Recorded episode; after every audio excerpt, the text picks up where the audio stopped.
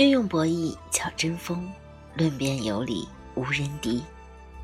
沟通需要智慧，在沟通中保持清醒的头脑，灵活运用逻辑和论断，可以巧妙地把握论辩的方向和节奏，从而使自己始终保持主动，在论辩中取得胜利。嗨，大家好，我是五月英，舞蹈的舞，月亮的月，璎珞的璎。感谢大家来到小五的月下读书屋，跟着小五来读书，让我们每天进步一点点。今天呢，继续带领大家阅读范先生的《一分钟有效沟通》第八章：先发制人，占据主动。战争讲究掌握主动权，谈判同理，因为掌握了话语的主动权，往往就能够引导整个谈话的过程。古语说得好：“先发制人，后发制于人。”快人一语，往往就能抢占先机，赢得谈话的主动权。这一策略运用得好，可以收到意想不到的结果。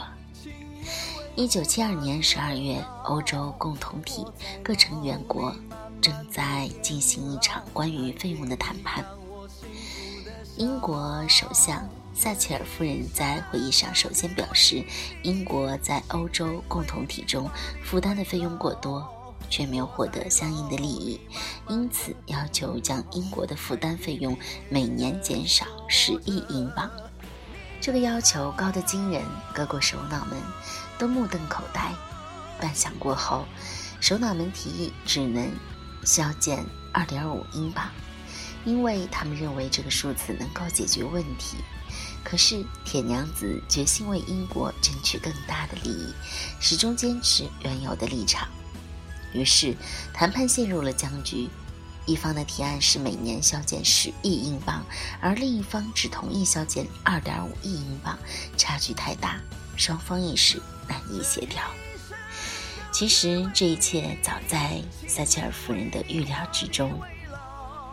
她的真实目标其实也并不是十亿英镑，因为他自己也清楚这是一个太高的数字。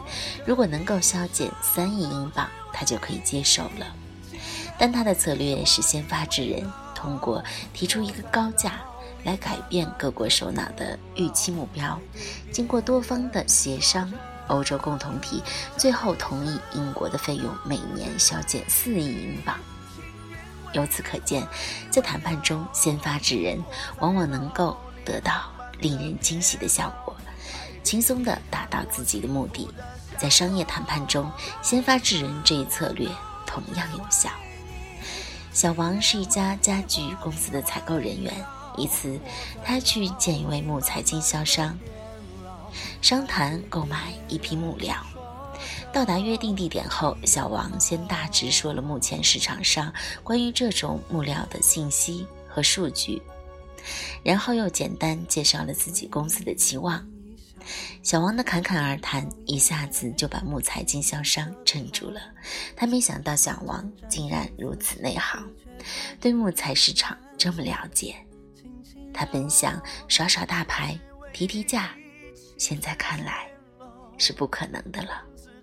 看到对方处于被动地位，小王又乘胜追击，终于以一个很低的价格跟木材经销商签订了合同。小王的成功在于他充分地了解木材市场的实际情况。当他真诚合理地把现实情况分析一遍后，很容易就掌握了主导权。然后他便可以底气十足地向对方提出自己的要求。所以，先发制人离不开做功课。只有做好准备，才能让自己的说法有理有据，立于不败之地。